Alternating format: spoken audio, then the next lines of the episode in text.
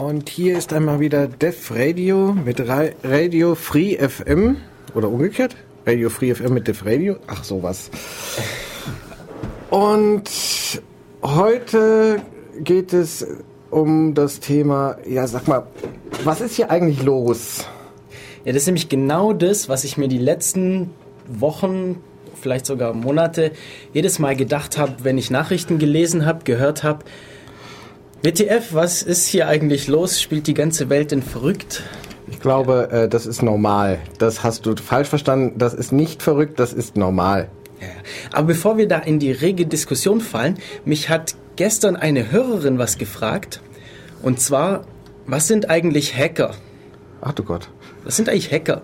Hacker. Da gab es doch mal so eine äh, Definition. Ich glaube, irgendwie Hacking ist der kreativ-kritische Umgang mit den neuen Medien. Aber genau müsste ich die auch erst nochmal nachlesen in dem Sinne.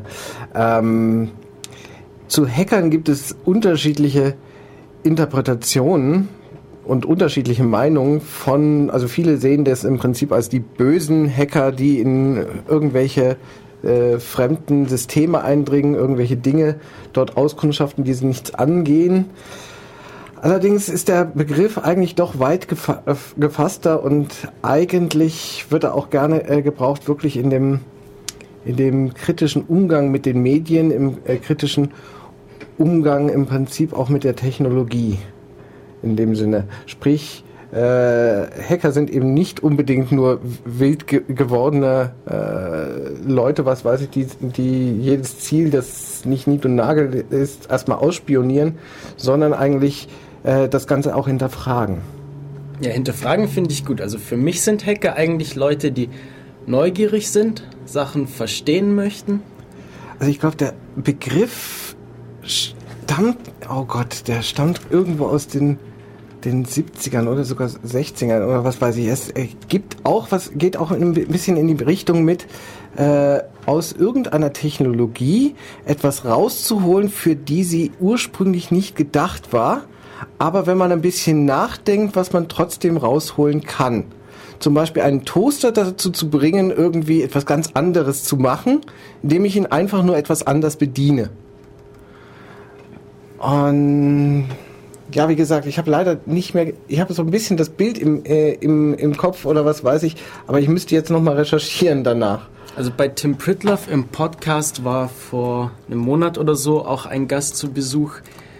Ich weiß nicht mehr genau, welcher Podcast das war, aber der hat gesagt, äh, für ihn kann, kann es in jedem Bereich Hacker geben. Und zwar sind Hacker für ihn Leute, die sich ähm, mit Hingabe etwas, äh, etwas widmen. Also ähm, es kann Hausfrauenhacker geben, wenn diese Leute, wenn die ähm, Hausfrauen eben wahnsinnig gerne und mit Hingabe eben daheim arbeiten mhm. und das, das da viel Energie reinstecken und das einfach ihr Leben ist.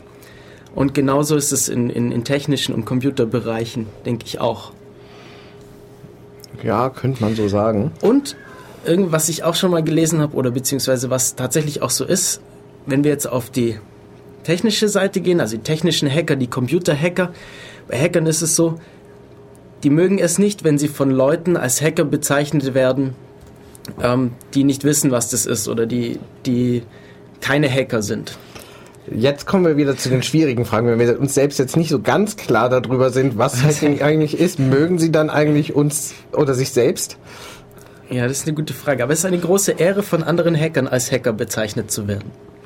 Okay, also wenn jemand schon mal als Hacker bezeichnet worden ist, dann darf. Moment, jetzt, jetzt driftet das ab. Okay, also Hacker sind neugierige Leute, die sich gerne mit, intensiv mit Sachen beschäftigen und ja, neugierig sind, rausfinden möchten, wie etwas funktioniert und eventuell Dinge anders verwenden, für die sie eigentlich gedacht, als für das sie eigentlich gedacht sind. Das könnte man sagen, ja. Ja, also ich finde, der, ähm, der Leo ist für mich ein Hacker. Weil der Leo, der hat zum Beispiel auf diesem ähm, Erstsemestertag, wo wir immer ein paar Sachen vorstellen, die wir machen, da hat er einen Router vorgestellt und ihn hat das einfach interessiert, wie diese Router funktioniert und so weiter und hat den immer auseinandergenommen, andere Software drauf aufgespielt, solche Sachen. Mhm. Und inzwischen dient diese Router als Radio für ihn. Also er hat da ein Internetradio für seine Mom eingerichtet. Und ich finde, das ist sowas, was das ganz gut widerspiegelt, dass er einfach Hat ein Interesse dieser dafür Router hatte. einen Lautsprecher? Inzwischen schon. Süß. Ja, meine, ja, das würde eigentlich sehr ähm, einer dieser Definitionen halt entsprechend, dieser äh, des Hackings etwas rausholen aus irgendwas, ja, was, was eigentlich ursprünglich mal nicht so gedacht war. Und ja, das erfordert eigentlich auch eine ziemliche Kreativität in dem Sinne, sich zu überlegen, äh, ohne dass ich jetzt das Gerät oder die, die, die Me- Mechanik zum Beispiel eines Gerätes ähm, wesentlich ändere, wesentlich aufbohre, äh, trotzdem, was weiß ich, einfach mit einer anderen Anwendung im Prinzip das so zu verwenden, dass nachher das, was ich eigentlich wollte, dabei rauskommt.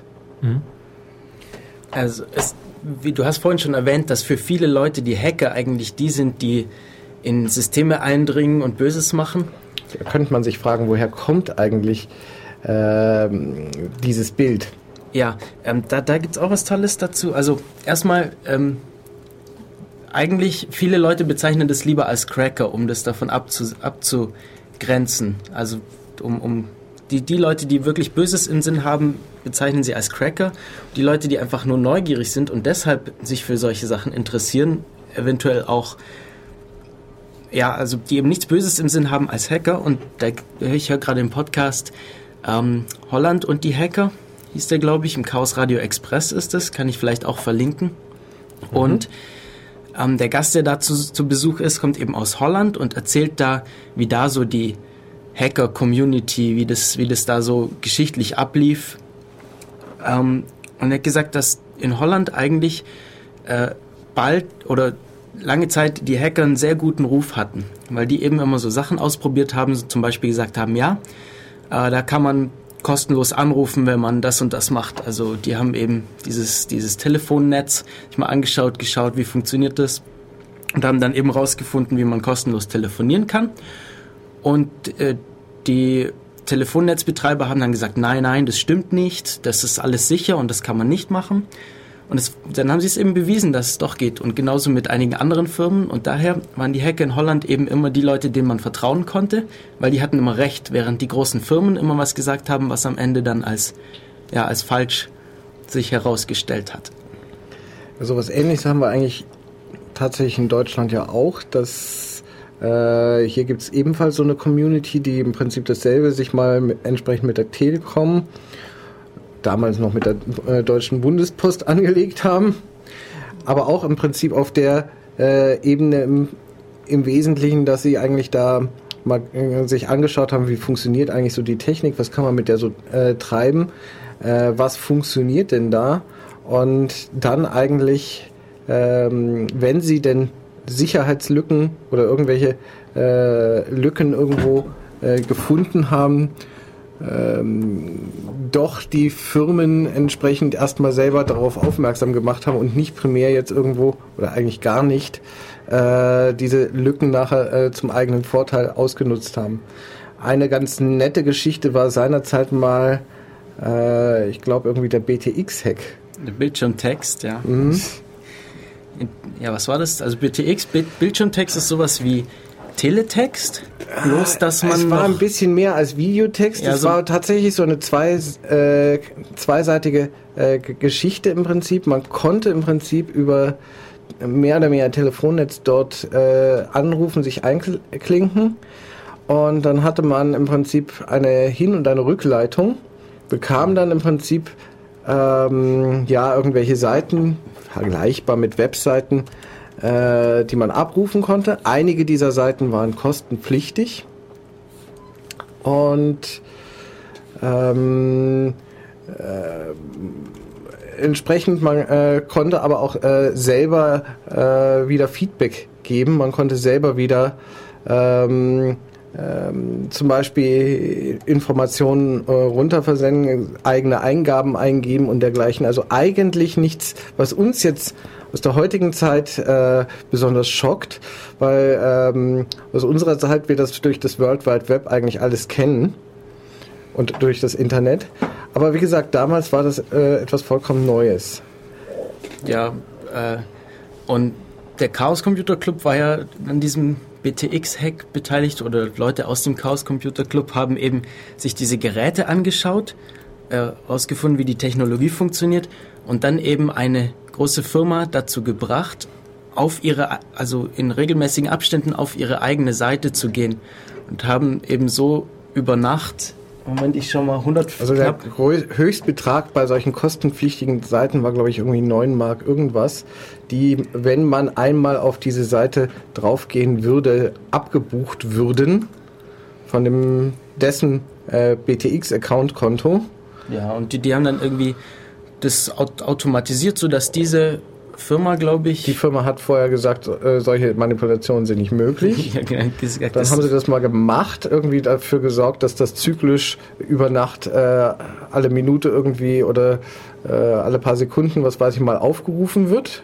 Da kam dann auch eine re relativ stolze äh, Summe nach dieser Nacht zusammen. Ich glaube so 135.000 Mark. Genau. Und äh, daraufhin sind sie dann aber auch zu dieser Firma äh, gegangen und haben ihm dann quasi so den Koffer mit dem Geld oder was weiß ich präsentiert und dann quasi so wieder so zurückgegeben, aber auf diese Weise äh, relativ medienwirksam ähm, eigentlich präsentiert, in dem Sinne, dass eben die Aussage der Firma, äh, dass das Ganze sicher sei, äh, so nicht stimmt. Also der Chaos Computer Club, das sind in Deutschland so die Hacker, die sich eben dafür interessieren, äh, Leute aufzuklären, wie das mit der Sicherheit von solchen Systemen ist, aber auch politisch sind die sehr engagiert. Gerade wenn es jetzt um Zensur im Internet geht ähm, oder um den neuen per elektronischen Personalausweis, weil das ja doch recht technisch ist dann wieder, oder Datenschutz insbesondere. Also gerade äh, diese äh, Themen aus der Informationsfreiheit auf der einen Seite, auf äh, was teilweise auch in äh, Richtung Bürgerrechte oder was weiß ich mit reingeht, ähm, äh, aber auch die, die rein technischen Themen sind eigentlich so Themen des äh, Chaos Computer Clubs in dem Sinne. Ja, jetzt habe ich gerade gesagt, wir die beschäftigen sich mit Datenschutz und politischen Themen und was läuft gerade so in der Politik?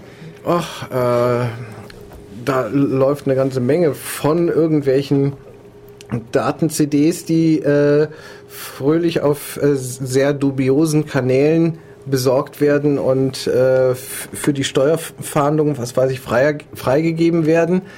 Äh, über ähm, im Moment gerade mal Wikileaks, äh, bei dem äh, über eine undichte Stelle halt Materialien ähm, denen zugetragen worden sind und äh, immer wieder mal veröffentlicht werden äh, was gerade als, also unheimlich im Prinzip irgendwo bekämpft wird. Ja, von allen Seiten. Und ja, ähm, falls ihr mitmachen wollt bei der Sendung, wir haben auch einen IRC-Chat. Und zwar ist es äh, der Channel beim, auf dem Server irc.bn-ulm.de. Da gibt es den Channel Dev Radio. Oder wir haben auch ein Telefon hier im Studio und unsere Telefonnummer in, direkt ins Studio ist die 0731 938 6299. Nochmal, also unsere Telefonnummer 0731 938 6299. Falls ihr uns anrufen wollt, falls ihr irgendwas zu sagen habt, gerne anrufen oder eben im IRC-Channel. Steht auch auf unserer Website www.defradio.de, schreibt man DEV Radio. Warum heißt es eigentlich Death Radio? Also Death Radio? Das ist, kommt, also es ist nicht das, das ist Todesradio, sondern. Also nicht Death, sondern Death wie ja, Device. Äh, wer das Unix-Betriebssystem ein wenig kennt, wer Linux kennt, wer B äh, BSD kennt, äh, der weiß möglicherweise, dass es dort äh, verschiedene äh, Standardverzeichnisse gibt. Eines davon heißt äh, Schrägstrich oder Slash DEV wie Device. Und in diesem Ver Verzeichnis befinden sich dann alle möglichen Terminals oder Drucker oder auch das CD-Laufwerk oder irgendwelche Platten. Äh, alle diese Geräte haben im Prinzip dort äh, ihren, ihren virtuellen Anschluss und so ist das im Prinzip ein kleines Wortspiel, äh, das irgendwo sagt, Radio sei hier auch irgendwie verfügbar. Ja, ja. Was ist das jetzt eigentlich mit dieser Sache mit, mit Julian Assange? Wir haben ja da vor zwei Wochen schon drüber gesprochen. Was gibt's da Neues? Naja, mittlerweile äh, ist er inhaftiert worden. Also er war ja vorher schon im Prinzip bei dem bei Scotland Yard in äh, England gemeldet. Mittlerweile hat er sich gestellt und inhaftieren lassen. Und daraufhin kam es dann innerhalb von 24 Stunden, wie es das Gesetz verlangt, auch erst einmal äh, zu einem ähm, ja, richterlichen Vorführung und einem richterlichen Beschluss, dass äh, er im Prinzip auf Kaution freigelassen werden könnte. Die Kaution und, und unter äh, strengen Auflagen. Die Kaution ist relativ hoch. Äh, sie beläuft sich, äh, ich glaube, irgendwas über 200.000 Euro. 240 oder irgend sowas. Und was im Prinzip über, über eine große Spendenaktion äh, nachher auch äh, zusammengekommen ist. Ähm, zu den Auflagen gehört weiterhin, äh, dass er sich täglich bei Scotland Yard zu melden hat, dass er ähm, gegebenenfalls über Nacht eine elektronische Fußfessel äh, zu tragen hat, dass man auch überwachen kann, dass er sich nicht irgendwie heimlich davon stiehlt. Aber äh, nichtsdestotrotz wurde dann auch erst einmal wieder Einspruch gegen diesen äh, Kautionsbeschluss dann ähm, äh, gegeben. Und ja, habt ihr gerade äh, das Ergebnis äh, parat, was aus diesem Einspruch wurde? Michi, weißt du, du hast mir vorhin was erzählt? Ja, genau. Also war dann halt noch, ähm, noch ein, zwei Tage in Untersuchungshaft und das wurde dann erst ähm, auf freien Fuß gesetzt, wie auch immer. Also mittlerweile ist er auf freien Fuß. Ja, mehr oder weniger. Er muss sich halt täglich melden und darf nur von so und so bis so und so aus dem Haus und muss diese Fußweste tragen. Also ob das jetzt wirklich so frei ist. Ne? Es ist also Hausarrest. Hausarrest, genau, quasi. Ja, und ähm, was ich ganz interessant finde, ist, dass diese Depeschen, um die es ja eigentlich geht, die ähm, Diplomatenberichte, die jetzt ähm, Wikileaks veröffentlicht hat, ähm, dass die weiterhin veröffentlicht werden, aber ähm, was sich zu den anderen Veröffentlichungen geändert hat. Es gab ja dieses Jahr noch ein paar andere bekannte Veröffentlichungen, eben diese Afghan War Diaries oder die Iraq War Diaries, wo es darum ging, dass, ähm, dass eben die Berichte von Soldaten aus den aus dem Irak und aus Afghanistan ähm, veröffentlicht wurden. Und damals war es so, dass einfach diese, diese komplette Batzen an Berichten veröffentlicht wurde. So jetzt, von, von jetzt auf nachher. Bam. 200, wie viel, 1000 Dokumente auch immer. Ähm, und das ist einfach eine Riesenmasse, ähm, womit, ja, also es ist einfach schon so viel, dass man quasi ein bisschen die Übersicht verliert. Und was sie jetzt aktuell bei, den, bei diesen Depeschen machen, ist, dass sie das nach und nach veröffentlichen. Also es sind momentan täglich so ein paar hundert, manchmal auch unter 100. Aktuell sind sie bei ähm, 1700, steht hier auf der Website, 1700 veröffentlichten Depeschen von über 250.000. Also es kommt nur so nach und nach. Wie viel haben wir bisher? Ähm, 1766 steht hier aktuell 1700, auf der Website. 1700. Ja. So, viel Spaß beim Lesen. und ich denke, also eine, eine der Gründe wird Sicherheit sein, dass, ähm, dass es sehr viel Kritik gab bei, ähm, bei den bisherigen Veröffentlichungen, wo es eben darum ging, dass ähm, dass irgendwelche Namen nicht geschwärzt waren, solche Sachen. Das wird sicher einer der Gründe sein, dass sie jetzt eben hingehen und diese Sachen händisch noch detaillierter betrachten, noch mehr schwärzen. Jetzt gerade auch bei dieser FDP-Maulwurf-Sache, der Name war geschwärzt, das wusste niemand, wer dieser Maulwurf ist. Erst ein paar, nach ein paar Tagen ist es rausgekommen. Und ich denke, dass das gerade einer der Gründe ist, dass die eben da deutlich detaillierter hinschauen. Ähm, ja, und ein anderer Grund wird eben sicher sein, dass, ähm, dass sie ein bisschen ähm, die Aufmerksamkeit ähm, erhaschen wollen, weil wenn jetzt das jeden Tag so die nur übliche Salami-Politik, genau. wie auch von vielen Printmedien, also Spiegel ist sei hier mal genannt, der macht das zum Beispiel sehr gerne, dass er nicht alle seine äh, äh, Recherchen an ein, in einer Ausgabe bereits äh, rauslässt, sondern so gewisse sagen wir mal, erste Andeutungen, daraufhin erst einmal eine Stellungnahme äh, den, den entsprechenden Politikern ähm, äh, möglich macht. Die bestreiten natürlich erstmal, äh, irgendetwas davon zu wissen, irgendwas äh, damit zu tun haben und äh, überhaupt, dass es stimmt. Äh, in der nächsten Aufgabe dann steht dann wieder eine, eine neue Salamischeibe, die erstmal gerade belegt, dass das, was sie da sagen, nicht stimmt. Und ähm, so hält man ein Thema natürlich auch erst einmal über mehrere Wochen oder sogar ja. über mehrere Monate hoch. Sonst ist es im Prinzip sehr schnell heiß, sehr schnell kalt. Genau, also ich denke, das, und das ist auch wirklich so ein Ding, was sich verändert hat zu den Öffentlichungen früher. Es haben sich aber auch noch ein paar andere Sachen geändert. Früher war das so, dass Wikileaks einfach diese Veröffentlichungen jetzt auf die Website gestellt hat und fertig. Und die Zeitungen mussten sich dann drum kümmern, wer jetzt das Ganze recherchiert und so weiter. Und da waren ein paar Veröffentlichungen dabei, die durchaus das Potenzial gehabt hätten, ein richtig großes Ding zu werden. Also so Sachen wie ähm, diese Toy Collect Verträge, wo man sich ewig lang drum gestritten hat, ähm, jetzt tatsächlich Einsicht in diese Verträge zu bekommen. Und es wurde dann, glaube ich, eine Seite veröffentlicht und die restlichen 10.000 waren immer noch unter Verschluss. Und die waren dann ja, diese eine Seite war ja sicherlich repräsentativ. Ja, sicher. auf jeden Fall wurde, die, wurde dieser komplette Vertrag auf Wikileaks veröffentlicht und es waren noch so ein paar andere Sachen, Scientology-Dokumente und so weiter. Aber es war jetzt nie so diese, diese dieses Mods-Ding, dass wirklich alle Medien darüber berichtet hätten. Und ein Ding ist wohl, ähm, also einer der Gründe dafür ist sicherlich, dass die Exklusivität fehlt. Dass dann keine Zeitung für sich sagen kann, wir schreiben jetzt darüber und wir sind die allerersten, die in Deutschland darüber berichten. Ähm, ja, dass eben so ein bisschen die Exklusivität, für die Story fehlt. Ähm, das ist jetzt anders. Die arbeiten jetzt mit, ähm, sind auf der ganzen Welt fünf Zeitungen ähm, zusammen, unter anderem der Spiegel, The Guardian, New York Times und ein paar andere.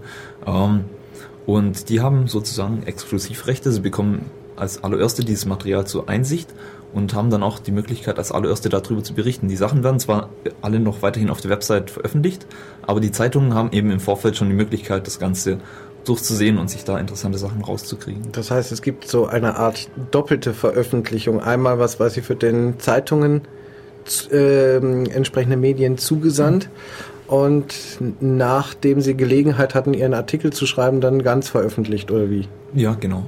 Und ähm, es gibt also es gibt, natürlich werden die den Wikileaks-Leuten dafür irgendwas geben, irgendwas im Austausch. Und da gibt es Spekulationen drüber, was denn das jetzt letztendlich ist, ob das jetzt Geld ist oder Manpower, dass die sagen, wir haben hier Redakteure, die euch helfen, das Material aufzubereiten oder Namen ähm, rauszuzensieren, weil aus irgendwelchen Sicherheitsgründen solche Sachen. Das ist nicht ganz geklärt, was da jetzt tatsächlich im Austausch dafür stattfindet. Es hat ja jetzt im Feld im, im Zusammenhang mit Wikileaks unheimlich viel Kritik gegeben, insbesondere an Wikileaks. Also äh, das, was die äh, machen, sei ja von kritisch, war die äh, freundlicherer Art äh, über kriminell bis hin zu äh, ein Akt der Cyber, äh, des Cyberterrorismus in dem Sinne.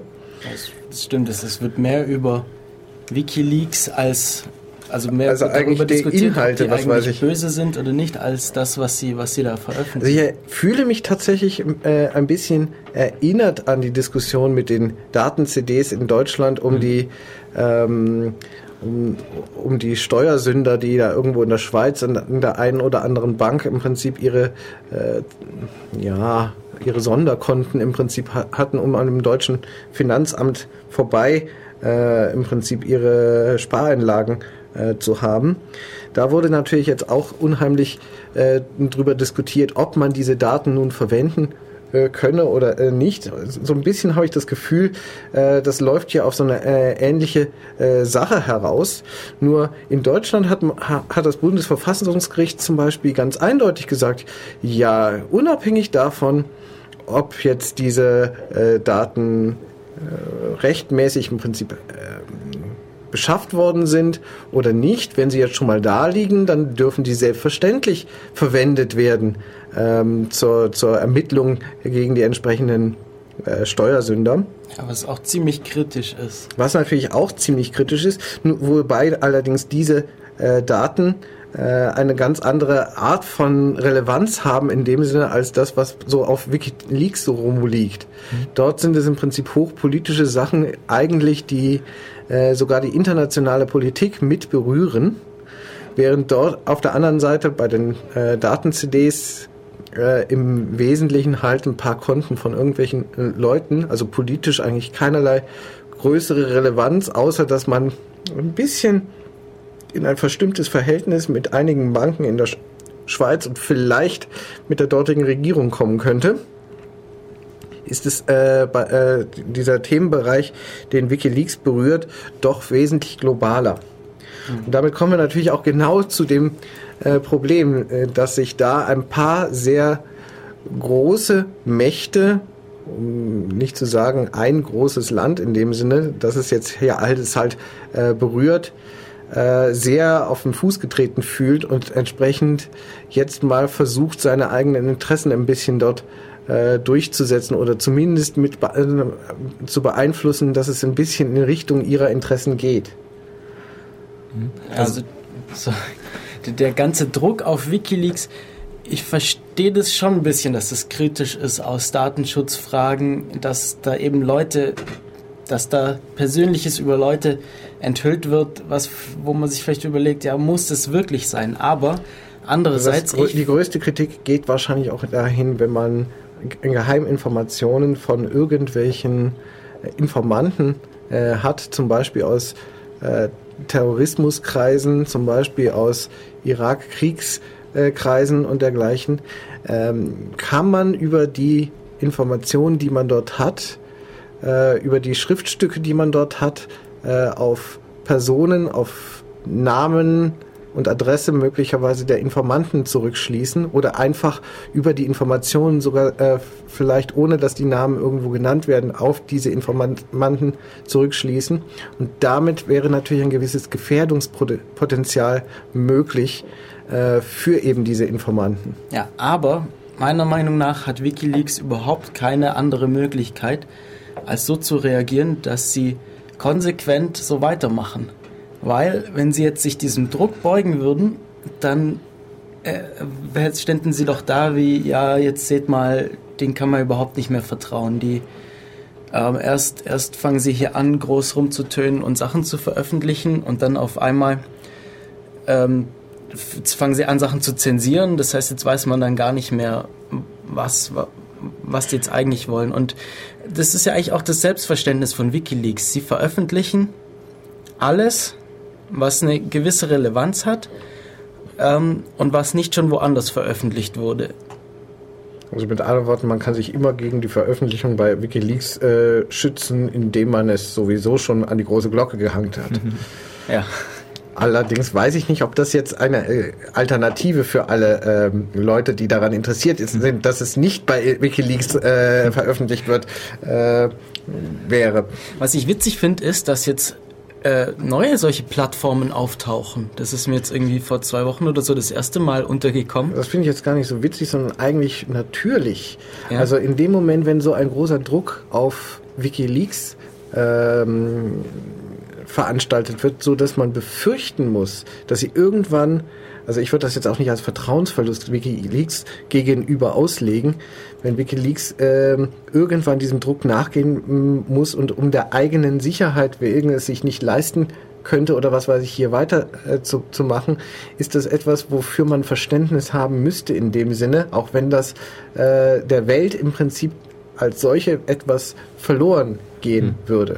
Und deswegen ist wahrscheinlich die natürliche äh, Reaktion im, im, Prinzip der zumindest Gleichgesinnten in der Welt, äh, dass irgendeine eine oder mehrere andere Organisationen sich bilden, die eben diese Aufgabe mal sicherheitshalber und sei es mit übernehmen, sodass falls Wikileaks tatsächlich ähm, aufgeben müsste, in dem Sinne der Dienst, den sie aber im Prinzip eigentlich der Welt haben leisten wollen, nicht verloren ginge. Mhm. Also ich möchte dazu noch sagen, dass es, ähm, es gibt noch ein paar andere Organisationen. Diese Leak-Idee ist nicht, ähm, nicht erst seit gestern da und auch nicht erst seit Wikileaks, sondern es gibt da noch ein paar andere Seiten. Es gibt ähm, Mitgründer von Wikileaks, der John Young, der eine andere Website, eine andere Leaking-Website ähm, betreibt. Ähm, Cryptome nennt sich das Ganze ähm, die auch schon einige Leaks hatten. Das waren durchaus auch größere Sachen. Also da war einmal ein Ding, wo sie ähm, Listen von MI6-Agenten für diesen britischen Geheimdienst ähm, veröffentlicht haben, also die Klarnamen von diesen Agenten. Ähm, bloß ja, WikiLeaks ist halt das bekannteste Ding und ähm, Es gibt einen Artikel von diesem John Young, der Cryptome gegründet hat, ähm, wo er drin schreibt, dass es ähm, Ziel im Endeffekt nicht sein muss, dass es eine Riesenorganisation Wikileaks gibt, sondern ganz, ganz viele kleine. Und er hat da diesen Satz, ähm, es muss irgendwann 1000 Wikileaks geben. Das würde natürlich diese Art der ja, freien Berichterstattung oder sagen wir mal freien Veröffentlichung, der freien, freien Veröffentlichungsforen, ähm, sagen wir mal, wieder sehr viel schwerer zu kontrollieren äh, machen. Man kann zwar jeden einzelnen von denen bekämpfen, jedem einzelnen von denen potenziell das Leben schwer machen, aber man kriegt eigentlich die ganze Masse nicht mehr in den Griff. Mhm. Und hier ist natürlich genau, äh, ja, wofür brauchen wir eigentlich, wenn überhaupt dann Wikileaks in dem Sinne? Wikileaks hat hier irgendwo eine Rolle übernommen, irgendwo ein Forum zu bieten, auf dem eine Plattform zu bieten, auf der man im Prinzip ähm, Informationen, Dokumente, die eigentlich danach schreien, im Prinzip äh, an die Öffentlichkeit ähm, gebracht zu werden, äh, dass man da eine Plattform hat, äh, im Prinzip, wo das hingehen kann. Eigentlich ist das so, als würde ich mich an eine, in Anführungszeichen, vertrauenswürdige ähm, Pressestelle im Prinzip ähm, wenden, an eine äh, große Zeitung wenden und um da im Prinzip irgendetwas dort an die große Glocke zu hängen, dass es im Prinzip diese Zeitung nachher übernehmen würde zu veröffentlichen. Dann liegt es im Ver äh, Verantwortungsbereich der Zeitung natürlich, was kann man jetzt tatsächlich auf welche Art der Öffentlichkeit präsentieren, welche da äh, Dinge darf man eventuell nicht veröffentlichen, zum Beispiel Namen von irgendwelchen Informanten. Und auf welche Art und Weise müssen diese Informationen aufbereitet sein, äh, damit das eigentlich überhaupt noch überschaubar ist in dem Sinne. Und äh, Wikileaks ist jetzt eigentlich ohne in dem Sinne ein Printmedium im traditionellen äh, Sinne zu sein, äh, genau solch eine Plattform, die genau diese Aufgabe übernommen hat. Wie gesagt, eine von vielen. Und umso mehr so, solche äh, Plattformen es gibt, umso kleiner, anonymer die sind, in dem Sinne, umso schwerer ist eigentlich dann solch eine Veröffentlichungsplattform äh, unter Kontrolle zu bringen. Eine einzelne Zeitung ist ebenfalls angreifbar. Man denke an den Spiegel irgendwo in den 60er Jahren, dessen Gründer man seinerzeit ins äh, Gefängnis gesteckt hat, äh, weil er etwas, ja, äh, äh veröffentlicht hat, was dem damaligen Verteidigungsminister und Kanzlerkandidaten äh, Franz Josef Strauß nicht so richtig passte. Und theoretisch hätte es damit enden können, wenn nicht damals ein ganzes Aufgebot an sonstiger ähm, Presse im Prinzip sich mit solidarisiert hätte und auf die Seite geschlagen hätte. Im Augenblick findet genau solch ein Kampf jetzt etwas globaler, weltweit statt. Verkörpert jetzt im Prinzip über Wikileaks, verkörpert im Prinzip jetzt auf dem Medium Internet. Und eigentlich, wir müssen aufpassen in dem Sinne, dass sich hier nicht die Geschichte wiederholt oder sie wiederholt sich sowieso schon. Aber es ist noch nicht klar, wer jetzt in dem Sinne, in dem Sinne gewinnt. Ja, ja, ähm, wir können, also ein so ein kritischer Punkt, der mir jetzt einfällt zu Wikileaks, ist eben das, über was wir gerade geredet haben, dass es ähm, diese Riesenorganisation oder diese Organisation Wikileaks gibt, die auf einem Riesenhaufen Dokumenten sitzt und jetzt dieses Jahr sicher einige große ähm, Whistleblower-Geschichten hatte, eben diese Diaries und so weiter, aber da ist noch viel, viel mehr da, was nicht veröffentlicht wurde, weil ähm, wo die personelle Struktur fehlt, um das alles aufarbeiten zu können oder weil zum Teil auch ähm, die Medien das nicht unbedingt aufgreifen, weil es wie auch immer in einem ganz anderen Land spielt und für die Leute hier anscheinend nicht relevant ist.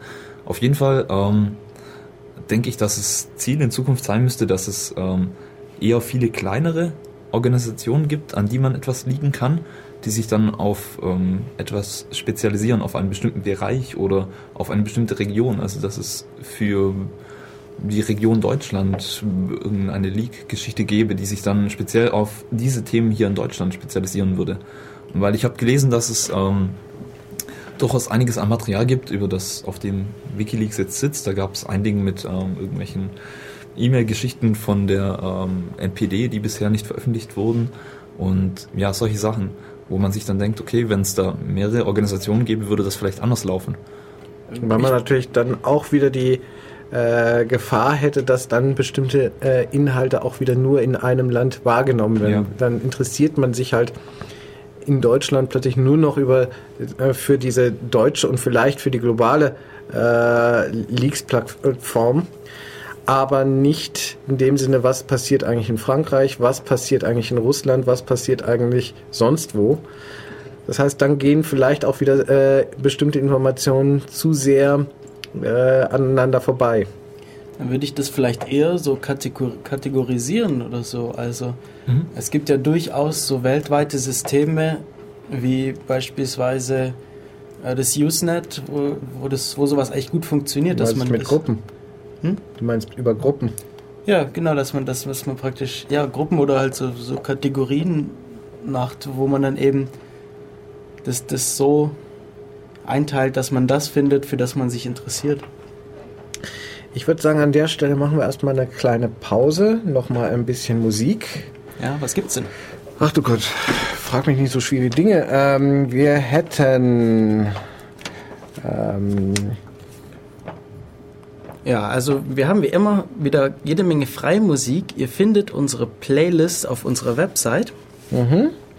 Ähm, jetzt käme von Obsidian Shell Oh Gott, das kann ich doch nicht lesen. Das ist doch meine Schrift. Wie könnt ihr von mir erwarten, dass ich meine eigene Schrift lese? Summons of the Wind. In einer Single-Version. Hallo, und hier sind wir wieder mit Def Radio bei Radio Free FM. Heutiges Thema, was ist hier eigentlich nochmal los? Hier ist jede Menge los. Wikileaks zum Beispiel. Also und äh, gerade waren wir dabei, es gibt mittlerweile nicht mehr nur noch Wikileaks, sondern auch noch neue Ansätze, ähm, solche Sachen anzugehen, nämlich Nachrichten, die geleakt werden, also die eigentlich nicht für die Veröffentlichung bestimmt sind, sondern einfach Dokumente, die irgendwie dann doch an die Öffentlichkeit dringen sollen, ähm, nach der Meinung von einigen Leuten. Ja, und was hatten wir das da gerade von Open Leaks noch? Oder ja, das richtig haben, verstanden? Äh, vielleicht vorher nochmal, es ist ja im Zusammenhang jetzt mit den Veröffentlichungen und ähm, ja, es heißt ein wenig auf den Druck hin äh, der amerikanischen äh, Re Regierung, was allerdings wiederum bestritten wird von den entsprechenden äh, Organisationen, haben sich zum Beispiel Amazon, die mal äh, einfach Server und Rechenleistungen zur Verfügung gestellt hatten äh, an Wikileaks, äh, sich das wohl nicht mehr getraut und entsprechend ähm, diese Serviceleistungen im Prinzip zurückgezogen. Genauso Pay PayPal hat ähm, seine Zusammenarbeit mit Wikileaks gekündigt, was ein bisschen ganz seltsam ist. Also sprich, man kann über PayPal dann keine Überweisungen äh, an, an Wikileaks äh, mehr, mehr schicken. Dasselbe gilt für Mastercard, eine Kreditkartenfirma. Ich weiß nicht, äh, gab es noch weitere? Ich glaube, angefangen hat es mit einer Schweizer Bank, oder? Die war die erste. Und soweit ich weiß, wird jetzt auch gegen diese Bank ermittelt, weil sie das so wohl herausposaunt hat, was sie eventuell nicht hätte dürfen. Einfach mhm. so leichtfertig das äh, eben in der Öffentlichkeit zu sagen, dass sie ihre Zusammenarbeit mit Wikileaks beendet haben. Ich denke, hier geht es um öffentliche Geschichten. ja, da hätte es aber erstmal jemand leaken müssen. Also, du meinst, du bist für eine ähm, strenge Einhaltung des Dienstwegs? Also was ich mich bei der ganzen Sache immer frage, ist, ähm, die Leute von Wikileaks, die müssen sich ja irgendwas überlegt haben, also die Sache bei Amazon, bei dieser typischen US-amerikanischen Firma gehostet haben. Das hätten sie auch in Russland machen können oder in whatever, in Kuba oder auf, in irgendeinem Land, wo auf jeden Fall von Amerika es nicht direkt möglich gewesen wäre, so Druck aufzuüben. Aber das Ganze Ich denke, so denkt man nicht. Ich denke, man denkt im Prinzip, man, ähm, wenn einem Hilfe angeboten wird oder man irgendwo äh, auf Gegenliebe ah. stößt, dann nimmt man das erstmal in dem Sinne an. Und ähm, wenn dann im Prinzip der amerikanische Staat oder was weiß ich Einfluss übt, äh, dann schaut man weiter, was man macht. Mhm. Wobei ich äh, ehrlich sagen muss, ich habe es auch in den letzten Sendungen eigentlich schon mal äh, gesagt, für mich war das ein gewisser Weise ein Neuland, also in dem Sinne. Ich hätte nicht gedacht in dem Sinne, es wurde ja immer mal wieder so behauptet oder was weiß ich, dass die USA möglicherweise ja an allen möglichen strategischen Stellen Einfluss nehmen könnten. Im Internet zum Beispiel über die, die ICANN äh, auf äh, DNS, äh, also über, auf die Name-Server-Dienste in der Welt, auf die Top-Level-Name-Server-Dienste zum Beispiel oder äh, im Prinzip äh, auf das Internet-Routing oder ähm, die USA könnten im Prinzip äh, auf Google Druck machen, um an irgendwie alle äh, möglichen Informationen ranzukommen. Sie könnten auf Microsoft Druck machen, um über das so weit verbreitete Betriebssystem Windows äh, die Welt im Prinzip auf, auszuspionieren. Das alles klingt doch sehr stark nach Verschwörungstheorien mhm. und es gab nie einen Anlass eigentlich, dass sowas irgendwie auch nur entfernt ernst zu nehmen wäre. Ja, Wir haben jetzt eigentlich den ersten Fall einmal, wo die USA tatsächlich ein bisschen anfängt, ich bin auch mal ganz vorsichtig, ein bisschen anfängt, diese strategische Vormachtstellung halt, weil sie halt, ja, recht großflächigen Einfluss irgendwo hat, dass sie tatsächlich diesen Einfluss, dass sie diese strategischen ähm, Vormachtstellungen auch ausnutzt. Mhm. Ich finde, das ist so ein bisschen der Eindruck, der da dabei entsteht, dass, ähm, ich meine, gerade mit Amazon, soweit ich weiß, haben, hat äh, Wikileaks. Also Amazon bestreitet es. Ähm, ja, genau, die bestreiten das. Und es, ähm, also es hat schon irgendwie den Anschein, dass ähm, es waren so ein paar Sachen, auch mit Banken, die jetzt die Zusammenarbeit mit Wikileaks gekündigt haben und irgendwelchen Vorwänden, die dann zwar schon gerechtfertigt waren, da war dann zum Teil eine falsche Adressangabe und solche Sachen, aber es sind alles solche Dinge, wo man wo man auch auf nicht die, unbedingt. Ja, genau, man könnte auch auf die Idee kommen, dass das Ganze ähm, dass die WikiLeaks-Leute bei Amazon Speicherplatz gemietet haben und sich über, die haben sich ja auch überlegt, was passiert, wenn wir jetzt hier was veröffentlichen, was die amerikanische Regierung dermaßen stört.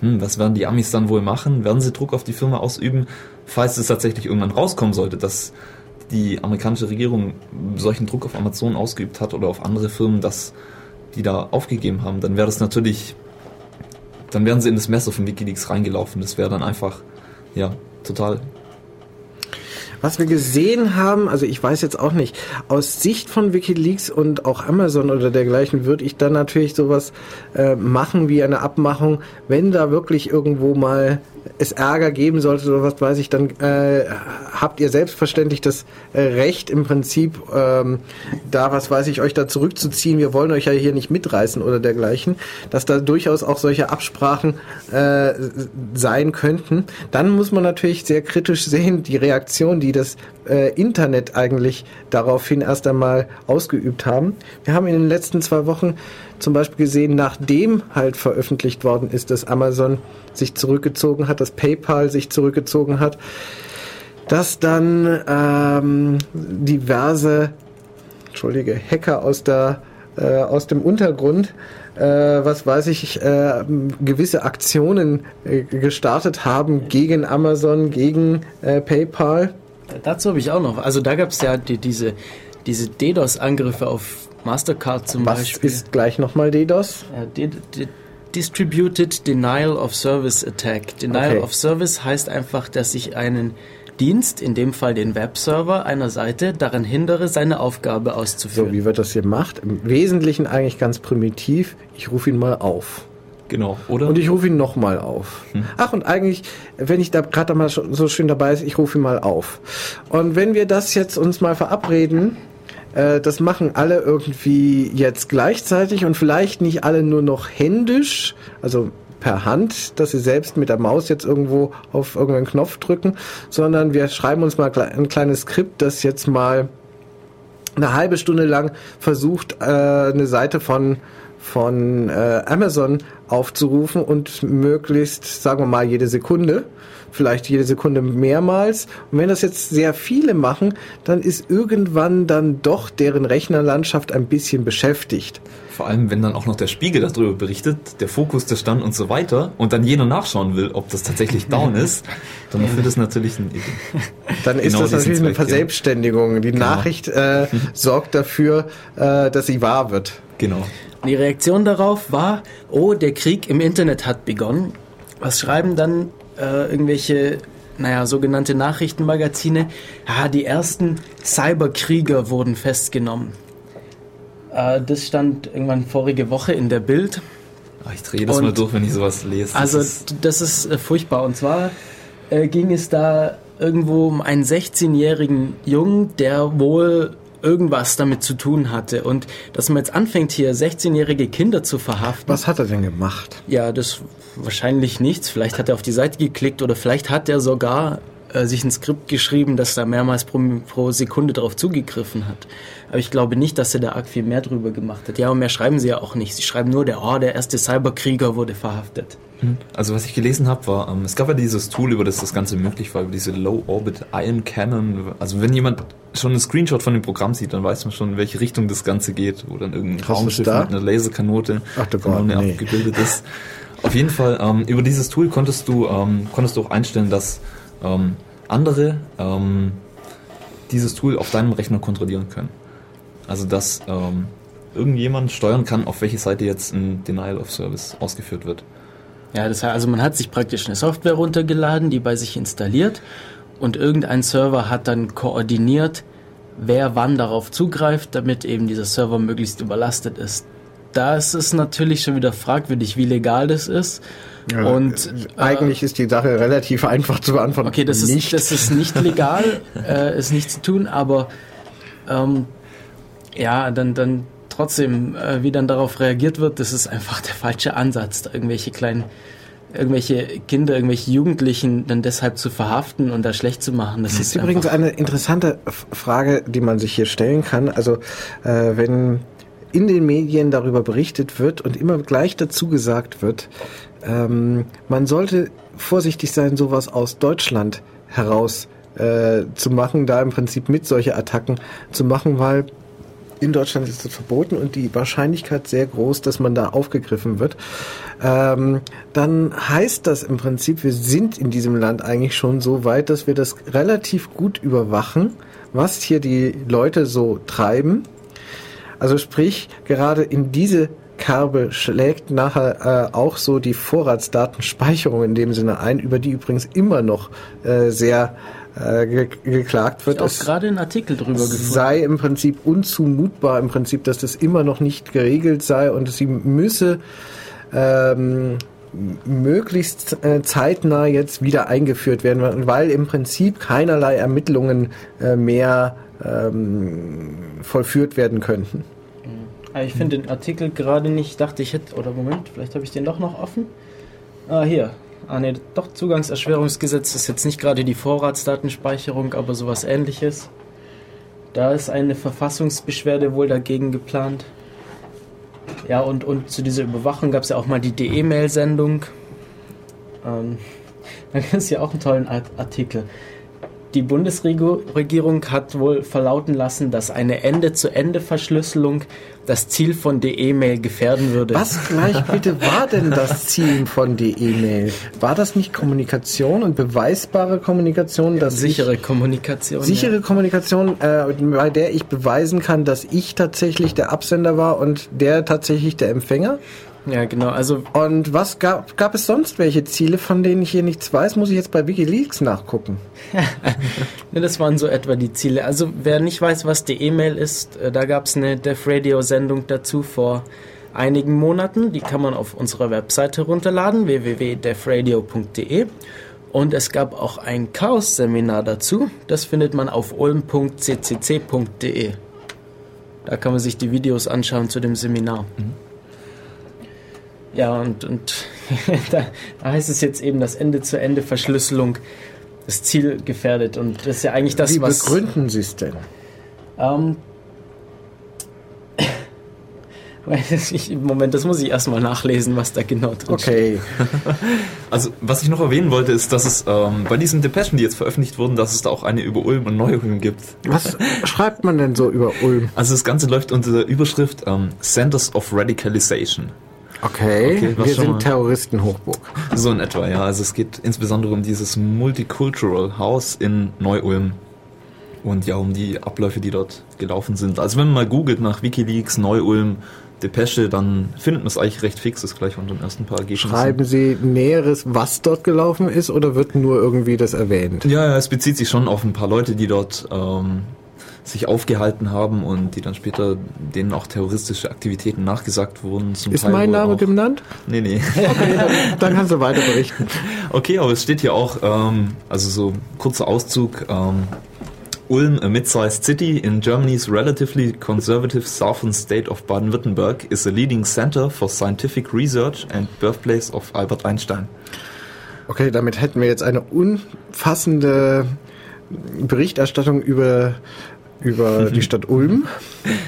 Zu der E-Mail. Also das begründet ist es dadurch, dass man dann ja die Schwierigkeit hätte, man müsste neu, man müsste Software auf seinem Rechner installieren und Ziel von, von die E-Mail soll es ja sein, möglichst einfach benutzbar und ohne Softwareinstallation zu funktionieren. Das- Ganz klar, oder? Das führt das Ganze ad absurdum irgendwie. Ähm, lass mich mal so formulieren. Im Prinzip wäre die Software, die man sich installieren müsste, ein Browser. Na, na, du musst ja schon, du musst auf deinem Rechner verschlüsseln, wenn du Ende-zu-Ende-Verschlüsselung Dann machen müsste möchtest. das halt als äh, Plugin in einem Browser, was weiß ich, nachher möglich sein in dem Sinne. Dann wäre das, Exactly. dann ähm, wäre das Thema eigentlich gegessen. Also sprich, das ist nicht wirklich eine äh, Begründung, dass hier die Grundfesten äh, von, von der E-Mail erschüttert wären, es sei denn, man hätte jetzt äh, noch andere Ziele in dem Sinne, die man jetzt irgendwie äh, geschickt begründen muss. Ähm, es gibt noch ein Ding, ähm, was ich gerne noch aufgreifen würde, weil ich es eine recht coole Idee finde. Und zwar hat Wikileaks ähm, 2009 ähm, eine Umfrage eingerichtet für die Most Wanted Leaks. Also welche Leaks würdet ihr gerne sehen? Das war so die Frage an die Leserschaft. Wir können da gleich mal drüber diskutieren, was ihr denn so für 2011 für Leaks gerne sehen würdet. Aber ich lese mal schön die Liste vor, was denn da letztendlich rauskam. Also es war 2009, wo die Zensur- Zensursolar-Sache noch sehr aktuell war. Und ja, da ging es eben Äh, darum... ganz kurz, Zensursula. Es geht hier um Ursula äh, von der Leyen, damalige Familienministerin, mittlerweile Arbeitsministerin. Und das, ähm, worum es da ging, war, ähm, ja, sie hat im Prinzip ähm, eine Art Zensur im Internet im, äh, angesetzt bei den deutschen Providern gefordert, dass Leute, die auf äh, Kinderpornografie-Seiten gehen würden, daran gehindert würden, ein Stoppschild oder irgend sowas, also technisch gesehen sollte dann im Prinzip sie auf eine Seite geleitet werden, ähm, dass man ein Stoppschild sieht und im Idealfall eigentlich auch gleich eine Information, dass man jetzt, ähm, äh, was weiß ich, der Staatsanwaltschaft gemeldet worden äh, sei, ähm, dass man sich dafür interessiere. Genau, und diese Liste ähm, mit diesen gesperrten Adressen, das war tatsächlich auf Platz 1 der Umfrage. Also die Leute hätten am liebsten diese Liste veröffentlicht gesehen, um einfach nochmal zu zeigen, dass es eigentlich Schwachsinn wäre, hier tatsächlich so eine Sperrinfrastruktur aufzubauen. Also abgesehen mal davon, dass das gerade das Gegenteil von dem ist, was die- die Aktion dann erreichen sollte, nämlich dass man diese Sachen eben gerade nicht sieht, äh, wäre das aber eine äh, gute Gelegenheit mal zu sehen, ob diese Liste eigentlich echt ist.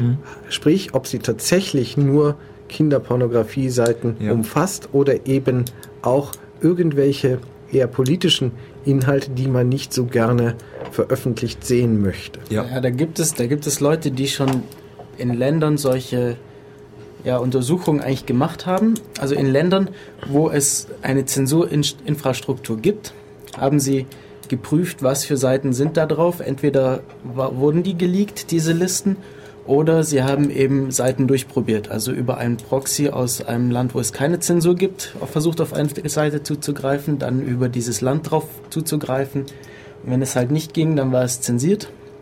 Äh, wie viele Möglichkeiten haben wir, glaube ich, nochmal über den Adressraum des Internets? Ja, da gibt es schon einige Möglichkeiten. Vier Milliarden ungefähr. Ähm, es gibt sogar noch mehr, weil äh, üblicherweise sind die Sperren ja auf Domain-Ebene oder viele Sperren sind auf Domain-Name-Ebene. Kann es noch Ähm, deutlich mehr. Ja, du meinst, auf IP-Ebene äh, reicht gar nicht, die Sperre ist gar nicht auf IP-Ebene, dann kann ich natürlich da gar nichts sehen. Dann kann ich aber auch weit weniger systematisch umgehen. Nichtsdestotrotz, ähm, dabei ist eben rausgekommen, dass auf, bei in allen untersuchten Ländern, wo zensiert wird, äh, sind Seiten in dieser Liste, die nach deren Gesetz eigentlich nicht drauf sein dürften. Genau, also so Sachen wie Glücksspiel. Ja, Glücksspiel, äh, Oppositions, äh, Seiten von Oppositionsparteien ähm, oder eben was einfach nicht erwünscht ist. Was, Also, in was ich Deutschland begründet man natürlich immer gerne, was weiß ich, das ist dann ja auch Zeug, dass man äh, ja, dass es nicht wert sei, im Prinzip äh, veröffentlicht zu, zu sein. Hier wird auch gerne äh, rechtsradikale Inhalte dann im Prinzip angegeben, die allerdings äh, gerne auch ähm, als illegale äh, Inhalte dann im Prinzip angegangen äh, gegangen werden und im Prinzip dann ja, man begründet im Prinzip, dass die ja legal im Prinzip dann auf diesen Seiten mit drauf wären, also auf diesen Listen mit drauf wären, ist allerdings durchaus eine kritische Sache.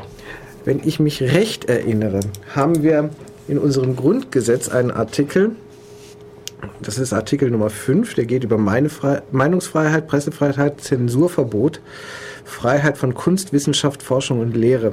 Jeder hat das Recht, seine Meinung in Wort, Schrift und Bild frei zu äußern und zu verbreiten und sich aus allgemein zugänglichen Quellen ungehindert zu unterrichten.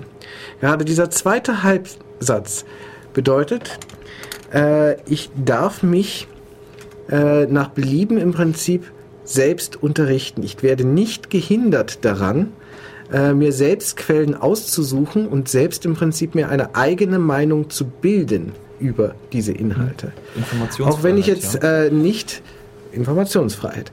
Auch wenn ich jetzt äh, hier nicht für rechtsradikale Inhalte äh, sprechen möchte, ich möchte doch selber entscheiden können, dass ich mir mal solch eine Seite mit rechtsradikalen Inhalten ansehen darf, um mir deren Thesen auch mal an, ansehen, durchlesen zu können, um mir eine Meinung über diesen Verein, der die jetzt im Prinzip veröffentlicht, bilden zu können.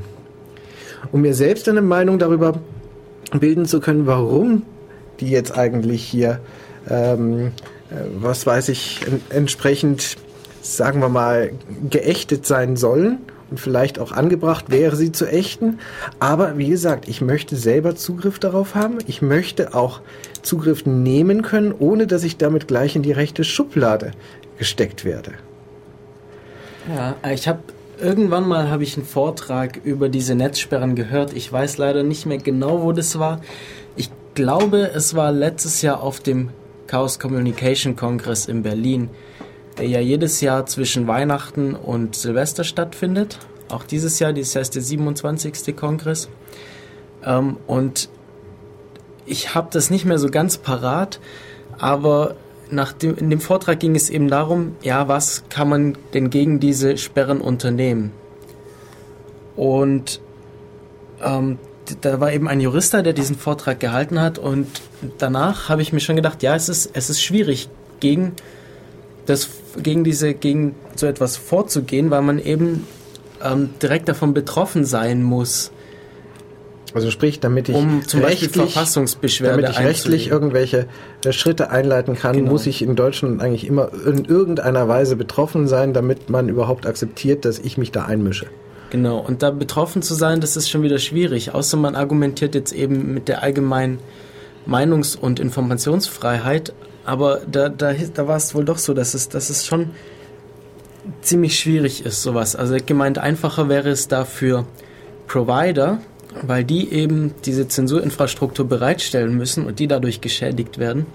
Da muss man aber auch wieder aufpassen, denn die Argumentation, die damit den Providern möglich ist, ist keine, die in Richtung Meinungsfreiheit Ja. oder Informationsfreiheit, Informationszugangsfreiheit ähm, schlägt, sondern mehr über den finanziellen Schaden, über den Aufwandsschaden, der der Firma, der Firma Provider im Prinzip jetzt äh, ähm, entsteht. Und dafür kann man natürlich immer Lösungen finden, die dann eigentlich dem eigentlichen ähm, äh, Gedanken im Prinzip hier, nämlich Informationsfreiheit äh, zu erlangen, Zensurfreiheit zu erlangen, eben nicht erfüllt.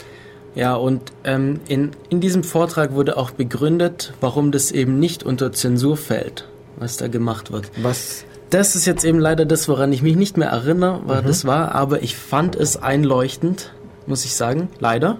Leider. Also, da habe ich mir auch gedacht, ja, ähm, das ist blöd, aber ich, ich muss dem eigentlich zustimmen. Ähm, wie gesagt, ich habe jetzt gerade kurz gesucht, was das für ein Vortrag gewesen sein könnte. Ich bin mir nicht sicher, wenn also welcher war das da letztes Jahr? Es, ich, ich, entweder letztes Jahr oder vorletztes Jahr. Gab es da die, die Debatte schon? Vorletztes Jahr, 2008? Naja, auf jeden Fall, ähm, wenn man sich da weiter informieren möchte, gute Quellen sind eben die Videos von den Kongressen. Die gibt's auf also Videos oder Soundfiles kann man runterladen. Ja, auf, auf events.ccc.de oder ähm, Chaosradio folgen auf chaosradio.ccc.de oder eben eventuell auch ältere von unseren Sendungen der Radio auf ulm.ccc.de slash dev slash radio. Da gibt es also jede Menge, wo man sich drüber informieren kann. Ich würde an dieser Stelle nochmal sagen, wir machen nochmal kurz Musik. Was machen wir? Weihnachten? Oder? Wie, du willst jetzt Weihnachtsmusik? Das ist doch überhaupt nicht die Jahreszeit. Also falls ihr irgendwelche Vorschläge habt für Most Wanted Leaks 2011, könnt ihr uns ja Bescheid geben. Entweder hier über das Studiotelefon, die Nummer steht auf der Website www.defradio.de. Wie war die ich kann Nummer die Nummer auch nochmal vorlesen. Die Nummer ist neben, eben, nämlich 0731 für Ulm und 938 6299. Also Vorwahl von Ulm 0731 938 6299 falls ihr uns mitteilen möchtet, welche Leaks ihr gerne sehen würdet. Oder eben im IRC-Chat. Da steht auch auf der Website, wie man da reinkommt. Ähm, was ich jetzt spielen würde, wäre von ähm, Walter Mazzacaro äh, Italian Memories und Lullaby to the World. Alles klar, dann machen wir das doch. Bis gleich. So, wir haben einen klitzekleinen Fehler gemacht. Das war in der Anmoderation. Doch, ja, in der Mod Anmoderation der Songs. Das war nämlich am Anfang doch zweimal das Diablos Swing Orchestra, aber nachzulesen auf unserer Playlist im Internet. Und jetzt habe ich doch noch mal ein Weihnachtslied reinbekommen, nämlich Fat Blue Man mit Christmas in Japan, mein Lieblingsweihnachtslied. Das einzige Weihnachtslied, das ich mir immer noch öfter mal anhören kann. Ach was, das ist das Weihnachtslied, das du dir immer mal wieder wünschst und deswegen wird es hier immer wieder mal gespielt, zum Beispiel zu Ostern. Ja, also letzte Woche, nee, vor zwei Wochen, also am äh, zweiten Advent haben wir das das erste Mal gespielt. Heute ist vierter Advent. Entsprechend passt es ja noch. Aber Ostern ist eine gute Idee. Ich finde, da sollten wir das auch spielen. Ja, genau. Ja, was waren denn noch so die meist gewünschten Leaks im letzten Jahr? Also wir hatten jetzt den ersten Punkt, das war diese Zensursolarliste, also die Liste mit gesperrten Internetadressen, die dann tatsächlich auf dieser Liste stehen würden. Der zweite Punkt war dieser Vertrag, der dann letztendlich zwischen den Internet-Service-Anbietern ausgehandelt werden sollte oder sogar schon wurde. Ähm, der dritte Punkt, was ich sehr interessant finde, ist die Stasi-Akte von führenden Politikern, unter anderem von der Bundeskanzlerin Angela Merkel. Das wäre mal ein ziemlich krasser Leak, glaube ich. Ja, wobei man an der Stelle natürlich wieder gerade sagen muss, da ist jetzt wieder der Konflikt zwischen Persönlichkeitsrechten der Kanzlerin in dem Sinne mhm. und natürlich öffentlichem, ähm, ja, sagen wir mal, äh, Informationsbedürfnis äh, da hängt es vielleicht natürlich auch ein bisschen daran, wie sehr hat denn die Kanzlerin eigentlich immer darauf bestanden, in, in dem Sinne, dass sie so, ja, sagen wir mal, eine weiße Weste hätte in dem Sinne. Hat sie das nicht getan in dem Sinne, dass sie sich so hervorgehoben hat oder äh, sich einer Hetze, was weiß ich, gegenüber Politikern, die sowas ähm, die halt einen entsprechenden Vermerk in, der, in den Stasi-Akten haben, ähm, und eine entsprechende Stasi-Vergangenheit irgendwo haben oder was weiß ich, hat sie sich da nicht so hervorgetan oder dergleichen, wird es natürlich zunehmend uninteressant in dem Sinne, äh, dann im Prinzip ihre so genau sich unter die Lupe zu nehmen. Dass es da Einträge gegeben hat, naja, es ist nicht nicht wirklich gesagt. Ich weiß nicht, ab wann die äh, Frau Merkel sich jetzt äh, politisch ähm, betätigt hat. Damals äh, zu DDR-Zeiten war sie ja einfach nur Physikerin. Hm. Schwierig zu sagen. Ja, aber auch von anderen Politikern. Wäre zweifellos interessant, was da noch so drin steht. Ja, auf jeden Fall. Der vierte Punkt waren, ähm, also bei diesem Ranking, sind Stasi-Akten, die im Zusammenhang mit der Operation Gladio stehen, was mir jetzt gar nichts gesagt hat. Aber das ist wohl ein geheimes Untergrundkommando, das im Auftrag der NATO und westlichen Geheimdiensten Terroranschläge und Sabotageaktionen durchführen sollte. Mhm. Ja. Ich weiß nicht, inwiefern das politisch relevant ist, inwiefern da was passiert ist. Also, ich bin mir jetzt nicht ganz sicher, wenn es das ist, was, was ich so ein bisschen im Hinterkopf habe, könnte es politisch relevant sein. Machen wir weiter. Okay, und der fünfte Punkt, der letzte, das war ähm, eine komplette Übersicht aller Titel, die auf der Liste von jugendgefährdenden Schriften stehen und deren Veröffentlichung hierzulande verboten ist. Und das ist nicht öffentlich, oder wie? Das ist zum Teil öffentlich. Zum, für Telemedien ist es wohl mit Absicht nicht öffentlich gemacht worden, um ähm, diesen Werbeeffekt zu vermeiden. Also, dass du halt hingehst und sagst, okay, das steht da drauf, dann ist es erst recht interessant um eben dies zu vermeiden, ist das. Was versteht man unter Telemedien? Das Internet jetzt, mmh, oder? Telemedien, ich glaube, da fahren so Sachen wie Filme drunter, so, wobei, ja. Telemedien ist dann wohl Fernsehen, Radio oder wie? Ja, aber kann man komplette Radios zensieren, einfach so? Ich meine, da die Zensurinfrastruktur, die, diese, diese Stoppschilder im Internet im Moment nicht in Kraft sind, also oder? oder vielleicht nochmal als kleiner ähm, Anhang jetzt zur zum Thematik äh, Zensusula, über die wir vorhin mal geredet haben. Es kam damals also erstmal nicht zustande, was, äh, dass man äh, eine Meldung bei der Staatsanwaltschaft äh, hätte machen dürfen. Also das war sehr schnell vom Tisch. Dafür wurde dann, ich glaube, eine DNS-Umleitung, ein Domain Name Service, Domain Name Service Umleitung das heißt, wenn man auf den Namen einer solchen Website ähm, sich verbunden hat, äh, die jetzt Kinderpornos äh, gezeigt haben, wurde man äh, vom, vom Nameserver im Prinzip nachher auf eine andere IP-Adresse umgeleitet, die jetzt das Stoppschild zeigen würde, was allerdings auch technisch wieder zeigt, wie leicht man das hätte umgehen können, indem man sich nämlich einfach nicht den Nameserver des Providers eingestellt haben hätte als Nameserver, sondern halt irgendeinen anderen, von dem man wüsste, dass er ähm, nicht äh, diesen Beschränkungen unterliegt. Das ist ja auch das, was jetzt auch mit Wikileaks passiert ist. Wikileaks.org wurde aus den Domain-Name-Einträgen entfernt äh, von der, den meisten Domain-Name-Servern. Und ja, da, da gab es jetzt auch dann wieder Diskussionen, ja, ähm, eigentlich möchten wir vielleicht doch einen Ansatz haben, wo diese, diese Namensauflösung eine Peer-to-Peer-Sache ist und nicht mehr von, von zentralen Servern erledigt wird. Und damit waren wir gerade dann auch wieder bei der Thematik, äh, was mich halt so geschockt hat, dass die USA tatsächlich äh, Einfluss genommen haben auf äh, solche Sachen wie die Internet Name Services, äh, etwas, was ich eigentlich, wie gesagt, für ein Unding gehalten habe. Für ein Ding eigentlich der Unmöglichkeit. Ja, so als kleine Randnotiz zu diesem ähm, Peer-to-Peer-DNS. Das ist wohl ein, ein, ziemlich neues Projekt, was jetzt, glaube ich, vor drei oder vier Wochen ähm, veröffentlicht wurde. Es wurde wohl schon ein bisschen länger dran gearbeitet. Unter anderem arbeitet da der Peter Sunde, der Flatter mitgegründet hat. Und bei The Pirate Bay drin hing, ähm, daran. Ja, es gibt eine Website, es gibt eine Mailingliste, es gibt ähm, auf GitHub ein Projekt dazu, falls sich jemand dafür interessiert. Ich habe in der Sendungsbeschreibung zur Sendung heute auch den Jugendmedienstaatsvertrag erwähnt, über den wir noch gar nicht gesprochen haben. Darf Erzähl ich? mal was über den Jugendmedienstaatsvertrag.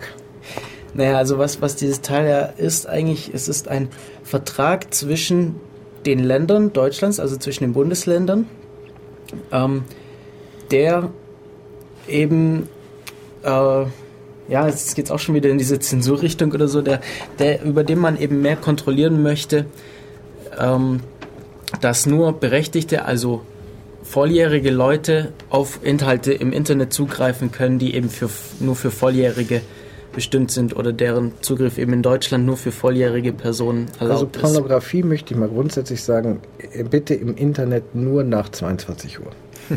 ja, da gab es dann so interessante Sachen wie ähm, Webseiten dürfen erst nach 22 Uhr oder erst nach einer bestimmten Uhrzeit erreichbar sein. ist die Frage, ja, wie viel Uhr ist es denn im Internet eigentlich? Es gab äh, damals, also der, ich glaube, die Bemerkung stammte von der lieben Ursula von der Leyen äh, in irgendeiner in, entsprechenden Sitzung. Daraufhin gab es dann äh, von irgendjemand anderem mal die Gegenfrage, äh, welche Zeitzone und äh, sie hat das, die Problematik dieser Gegenfrage nicht wirklich verstanden damals.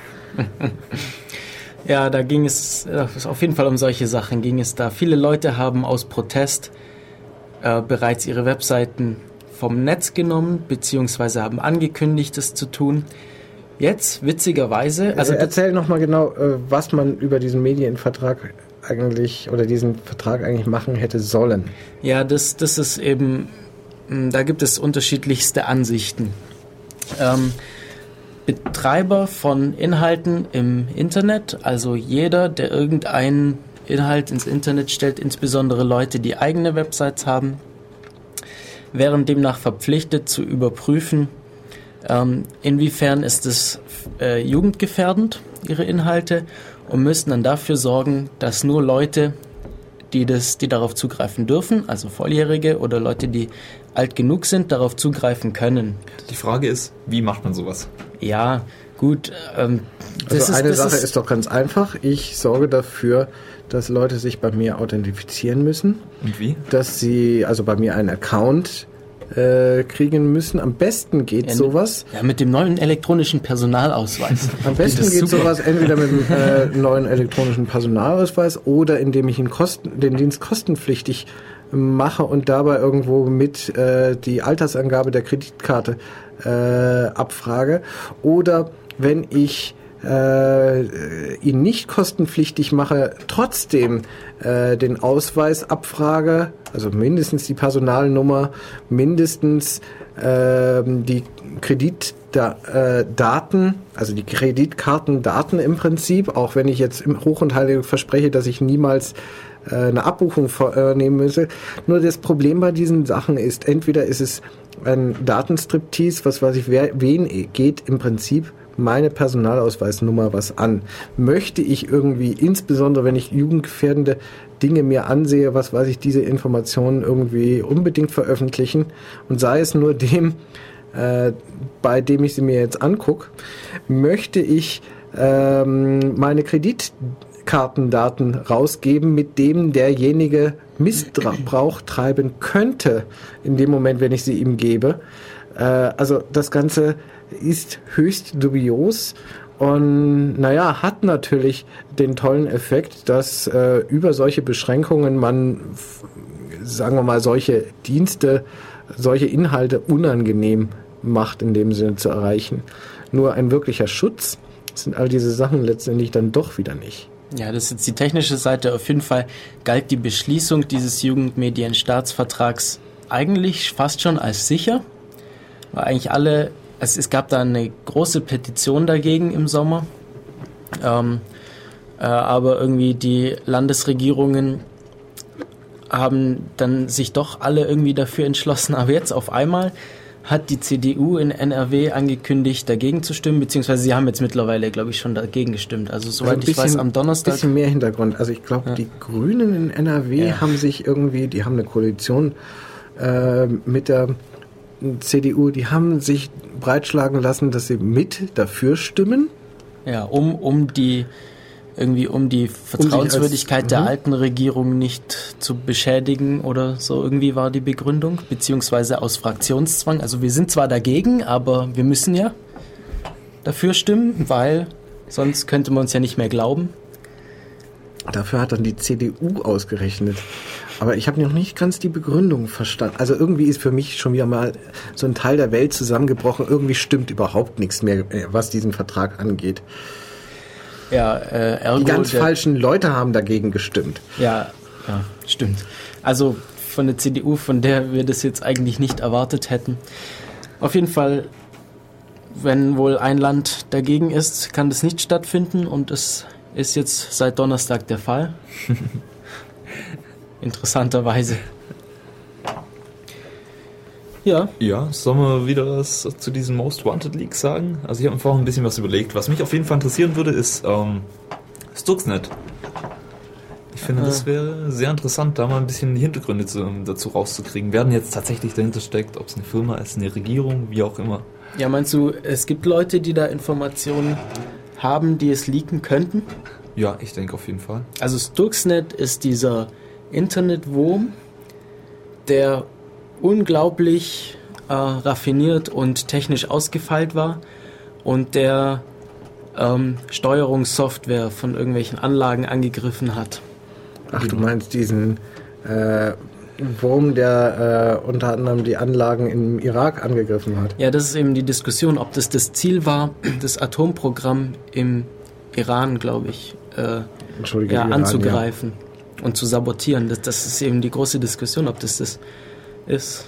Genau, und es ist, ist immer noch unklar und niemand weiß so recht, ob das Ganze jetzt tatsächlich ähm, darauf abzielte, tatsächlich was anzugreifen oder war es eine pure Machtdemonstration, um einfach nur zu zeigen, wir haben wirklich die Power und die Kohle, um sowas Ja, zu aber machen. wenn man sich das mal überlegt, dieser, dieser Wurm, ähm, das ist ein unglaublicher Aufwand, das ist ein Ja. unglaubliches ähm, Projekt. Also da müssen, da müssen wirklich, da müssen mehrere Leute Monate bis Jahre dran gearbeitet, geforscht haben. Das ist ein riesiges Softwareprojekt, das irgendjemand bezahlen muss. Ähm, da, sind, da sind Sicherheitslücken verwendet worden, die im, auf dem Schwarzmarkt viele, viele hunderttausend Euro wert sind. Und äh, also, also nur zur Demonstration von Macht, ich weiß nicht. Ja, und es ist, also Wobei man natürlich wieder die Frage stellen kann, weswegen werden Würmer oder Viren eigentlich überhaupt geschrieben. Und da splitten sich ein bisschen die Geister. Es gibt welche tatsächlich, die sollen ähm, gerade so im Trojaner-Geschäft, will ich es mal nennen, äh, explizit äh, Kundendaten, gerade von Bankkunden, ausspähen und sie hier zu sammeln, dass man im Prinzip äh, illegal Abbuchungen ähm, machen könnte von fremden Kunden, äh, Kundenkonten halt. Es gibt aber auch irgendwie die anderen wieder, die irgendwie einfach nur Spaß daran zu, zu haben scheinen, im Prinzip hier irgendwo was kaputt machen zu können äh, an, auf fremden Rechnern. Im Sinne, sie wollen einfach sehen, dass sie es können. Na klar, die Leute gibt's auch, aber die verwenden dann keine neu entdeckten äh, Millionen Euro schweren äh, Exploits dafür, um das zu schreiben, sondern die verwenden dann eben die, die nutzen dann eben die Unwissenheit von Usern aus und unsichere Systeme, wie es sie sowieso schon im Internet gibt. Also ich denke, das ist einfach nur ein komplett neues Level, was jetzt hier aufgezogen wurde. Und da waren auch Sicherheitslücken dabei, die nicht nur Exploits im traditionellen Sinne waren, also nicht nur Angriffe auf ein, System, wo irgendein Detail nicht gestimmt hat, sondern da waren ähm, zum Teil Angriffe auf irgendwelche Entwurfsentscheidungen da. Also wo jemand sich dieses System so auseinandergenommen hat, dass er etwas gefunden hat, was schon das grundlegende Systemdesign nicht berücksichtigt hat. Und also da ging es darum, dass diese USB-Sticks, wenn sie den Rechner angesteckt werden, dass sie dann wie die Art, wie sie gemountet werden. Und da, also da müssen unglaublich Experten drin gesessen sein, um so etwas zu finden. Das Wobei man da schon wieder sagen kann, äh, das Ganze, ähm, ähm, also äh, überhaupt diese Art von Angriffen im Prinzip an solchen Industrieanlagen oder was weiß ich, das äh, riecht ein bisschen nach allgemeiner Wirtschaftsspionage in dem Sinne, dass man da im Prinzip jetzt, sich jetzt einfach mal Virensoftware im weitesten Umfang, ob das jetzt Trojaner, Viren, Würmer oder sonst was sind, äh, geschrieben hat, äh, explizit, um da halt in Firmen reinzukommen, um Wirk Wirtschaftsspionage äh, zu machen. Und das ist jetzt wohl unter anderem war mal vielleicht im Iran mit äh, aufgetaucht. Es ähm, würde dafür sprechen, ganz einfach, dass es sich halt, äh, dass das entsprechende ähm, Software ist, Viren, Würmer, äh, Trojaner, was auch immer, die speziell auf Industrieanlagen, insbesondere äh, Systeme wie sie Siemens oder sowas vertreibt, aber wahrscheinlich auch noch ein paar andere Firmen. Also Sachen, die nicht so der normale Consumer-Bereich äh, sind, auf die jetzt zugeschnitten ist. Also es wäre bestimmt interessant zu erfahren, wer diesen Wurm entwickelt hat, wer da beteiligt war. Da hast also du recht. Insofern äh, solche Sachen, es war eigentlich fast nur eine Frage der Zeit, bis solche Sachen auftreten, wenn es jetzt um groß angelegte Industriespionage geht, ähm, dass da im Prinzip äh, auch mit einer entsprechenden Manpower, mit einem entsprechenden finanziellen Rückhalt oder was weiß ich, äh, man da hinterher ist. Das zeigt ein bisschen, dass ähm, ja auch das Internet oder die, die weltweite Vernetzung auf einem gewissen anderen Level ist als noch vor 20 Jahren halt. Auch nicht wirklich überraschend. Mhm. Und natürlich gibt es dann wieder äh, äh, das äh, gewisse Begründungen, weswegen ähm, sagen wir mal, äh, eine gewisse Ermittlungsbehördenschaft äh, im Internet auch nicht ganz unangebracht ist. Aber äh, das gibt dann halt dann immer wieder die Probleme, wo fängt ähm, Freiheit an, wo hört äh, Ermittlung auf oder umgekehrt. Das übliche Sicherheitsproblem. Ah, ja. ja, was hatten wir denn heute alles? Wir hatten Wikileaks. Äh, heute haben wir so ein bisschen weniger über Julian Assange direkt gesprochen. Wir hatten den Jugendmedienstaatsvertrag, äh, Zensur im Internet, Stuxnet. Ähm, zu Julian Assange nochmal. Ah, doch, haben wir schon einiges gesprochen. Ein bisschen haben wir noch, aber wenn du noch, noch was hast. Ich habe hier noch einen äh, Artikel gefunden, den ich jetzt natürlich. Ah, doch, hier. Äh, der ist von heute, heute okay. früh, äh, schreibt Heise, dass Julian Assange nach seiner Freilassung sein Leben bedroht sieht. Äh, und, also sein Leben und das seiner Mitarbeiter.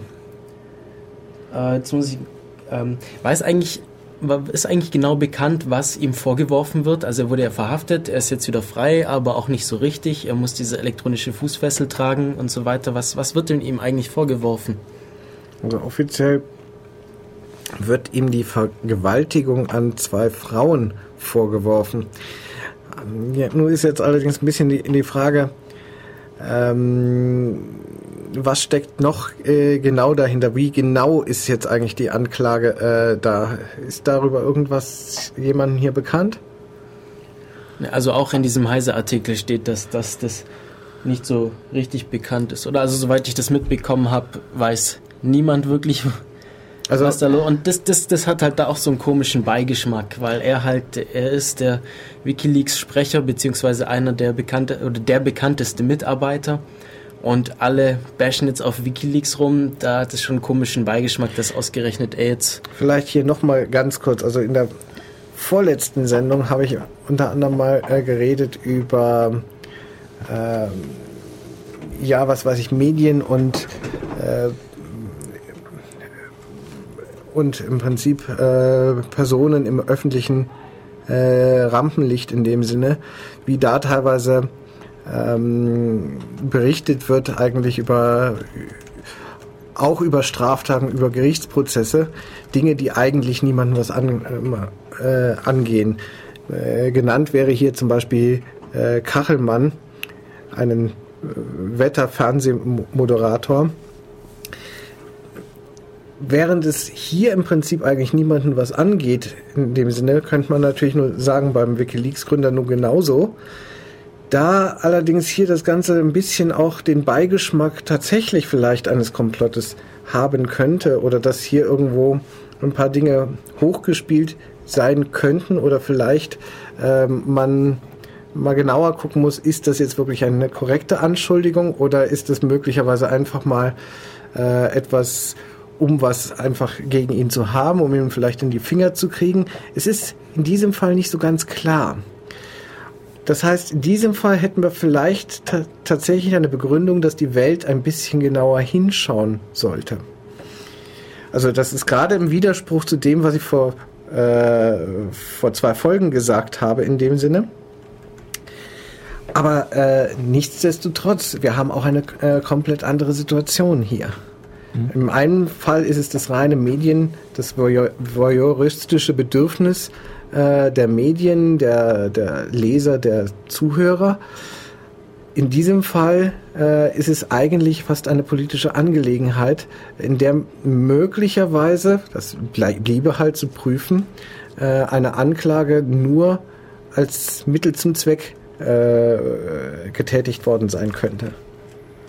Zumal man auch noch mal genau äh, gucken muss, ob die Anklage der Ver äh, Vergewaltigung möglicherweise in Schweden andere Punkte mit umfassen könnte, als sie hier so verstanden werden. Also in Deutschland zum Beispiel äh, unter der Anklage der Vergewaltigung im Prinzip stehen würden. Also man, müsste man sich die Anklageschrift auch wiederum genau angucken. Was genau wurde ihm vorgeworfen? Ja, da ist irgendwie die Rede davon, dass es um ähm, ungeschützten Geschlechtsverkehr geht, der äh, nicht in, in oder nicht von beiden, von beiden Partnern gewollt war, irgendwie auf diese Art und Weise. Also dass das bereits der ungeschützte Geschlechtsverkehr. Hier muss man wissen, dass in, ähm, dass in Schweden bereits so etwas als Tatbestand der äh, Vergewaltigung ähm, gesehen wird. Das ist zum Beispiel in Deutschland zumindest noch nicht so der Fall. Ja. Ja, dann würde ich sagen, ich mache noch mal eine Runde Musik. Ja, wir sind ja auch langsam fast am Ende, oder? Und wir sp sprechen uns dann gleich nochmal wieder. Hallo, und hier ist wieder Def Radio äh, bei Radio Free FM. Wir sind heute beim Thema, was ist hier eigentlich los? ja, es war einiges los heute. Wir haben uns zwei Stunden unterhalten. Wir haben einige Themen angesprochen. Allerdings sind wir jetzt dann auch am Ende unserer Sendung heute angekommen. Äh, es gäbe, glaube ich, immer noch Sachen, über die man diskutieren könnte. Aber so ist das immer. Vielleicht sollten wir mal einen Podcast machen, wo wir nicht zeitlich beschränkt sind. Hm, dann würde das wahrscheinlich. Wir reden einfach mal fünf Stunden durch und teilen ihn dann in verschiedene Teile. Ja. Nee, da ist es schon ganz gut, dass wir hier unsere zwei Stunden haben und danach können alle fröhlich wieder nach Hause gehen und weiter hacken. Hm. Wie ist es mit, mit der nächsten Sendung? Die nächste Sendung wird mit aller Wahrscheinlichkeit nach über den 27. Chaos Communication Kongress sein, denn der findet ja, wie bereits erwähnt, zwischen Weihnachten und Silvester statt. Einige von uns werden dort sein, ich werde auch dort sein und am 2. Januar ist wieder Sonntag und Zeit für Def Radio. Da werden wir drüber sprechen. Hoffentlich mit ein paar Interviews vom Chaos Communication Kongress und eventuell werde ich sogar bei einer Live-Sendung dabei sein, eines Berliner Radios. Weißt ähm, du welchen? Ja, das, ich habe das mal nachgeschaut. Ich habe das leider wieder vergessen. Ich glaube Reboot FM oder so hieß das. Bin mir gerade nicht sicher, aber wenn das interessiert, ähm, die auf ulmccc.de die News äh, verfolgen, da werde ich das reinschreiben, sobald ich da was Neues weiß oder, wenn, oder im, auf defradio.de, da gibt es ja auch Neuigkeiten eventuell nachzulesen. Ja. Äh, zum Chaos Communication Kongress, der ist wohl ziemlich ausverkauft. Es wird ab dem zweiten Tag noch Tagestickets geben.